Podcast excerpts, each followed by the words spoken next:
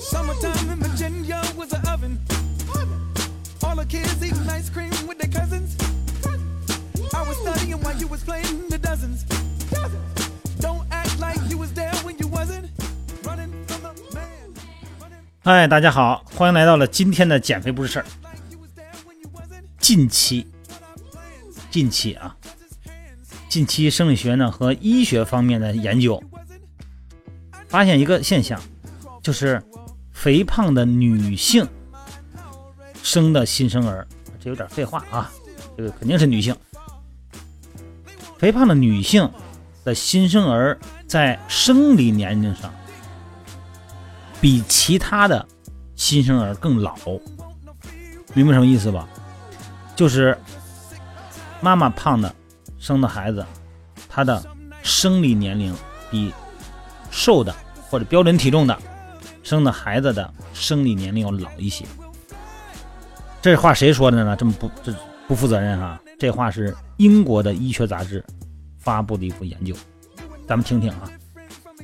超重和肥胖啊，在女性啊这个女性的新生儿在生理上为什么会更老呢？首先，咱们得了解一个概念，这个概念叫什么？叫端粒。端是哪个端啊？就是端午节的端，粒是颗粒的粒。这个端粒啊，是覆盖在人染色体末端的一小段 DNA。每当那个细胞分裂的时候呢，这个端粒就会缩短一小段儿。所以说呢，这个端粒呢，就好像是一个为生命倒计时的时钟一样。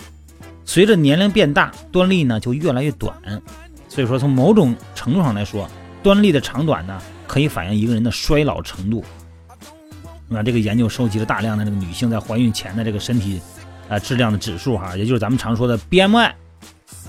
呃，这个 BMI 是目前国际上常用的衡量人体胖瘦程度啊，以及这个是否健康的一个标准。这个咱们都知道哈。呃，算法就是用这个呃体重就是公斤啊，公斤数哈除以身高啊、身高米数的平方。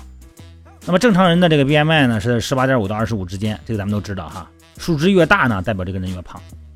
另外一个呢，就是研究人员呢还从他们的孩子的脐带和胎盘中抽取了婴儿的血样，那么测得了新生儿血细胞中端粒的长度，结果发现跟正常体重女性相比，超重的女性啊，也就是 BMI 值在二十五到三十之间，她们生的新生儿的这个端粒缩短了大概百分之二点五，而在这个 BMI 指数在三十以上的这个肥胖女性，他们生的新生儿端粒缩短了百分之五点五。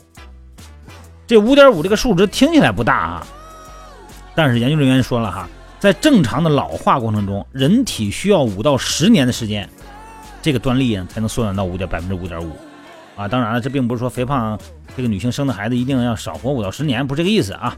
它是至少是意味着肥胖的妈妈的孩子生下来以后，就从生理上老了五到十年。那为什么体重对孩子的端粒会造成这样的影响呢？这研究人员呢提出一个可测的可能的推测哈，这一种可能呢，就是因为妈妈呢体内过度的脂肪，脂肪组织过多以后啊，它会引发炎症，这个咱们都知道，以前聊过这个话题。炎症产生的有害物质进入了胎儿的体内，损伤了胎儿的细胞，缩短了细胞的端粒。还有一种可能呢，是超重本身会受基因的影响啊。如果有这个超重的人是天生的，那么端粒呢长度就可能通过遗传的基因遗传。那么这两种推测呢，还有一个在随着这个科学家的这个深入哈，会再找更多的机会去证明它。所以说呢，要生宝宝的妈妈一定要知道，我们的有计划生孩子的哈，有计划要孩子了，哎，这一定要知道，真的，这个女性啊跟男性有一个区别，这个女性减肥可不光是为了自己啊，真是首先要为了孩子。咱先不说端粒的存在，还有它那百分之五点百分之五点五的这个真实性如何。首先，你如果要是体重很大，你的孩子的肥胖概率那是很高的。如果你认为减肥是一个很痛苦的事儿，那么你为什么要把它附加到我们的孩子身上？对不对？看到孩子也生出来就是个小胖子，而且会随着时间的延长，体重呢也不好控制，吃什么什么香，而且呢也变成了个越来越变越来越重体重。他们在忍受着这个想吃还不能吃，呃，让他练他还不愿意练的这个过程，你说你有没有责任呢？所以说我一直跟我们那个减肥队员们说哈，这个减肥呀，对于男性来讲呢，他可能是自己的事儿，你好看不好看，身体健康不健康哈，这个罪要不要自己遭？当然了，你也承担着家庭的责任。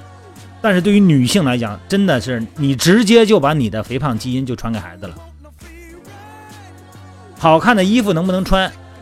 好吃的东西能不能吃？因为肥胖引起的病，这个罪你能不能受？还有你的事业、你的社交等等因素，他们都可能因为在怀孕前你不能积极的控制自己，要把这个恶果再给咱孩子身上，这个就太不负责任了啊！减肥真的是很重要的事啊！好了，今天就聊到这儿吧，各位。这个端粒呢，这个问题呢，期待研究。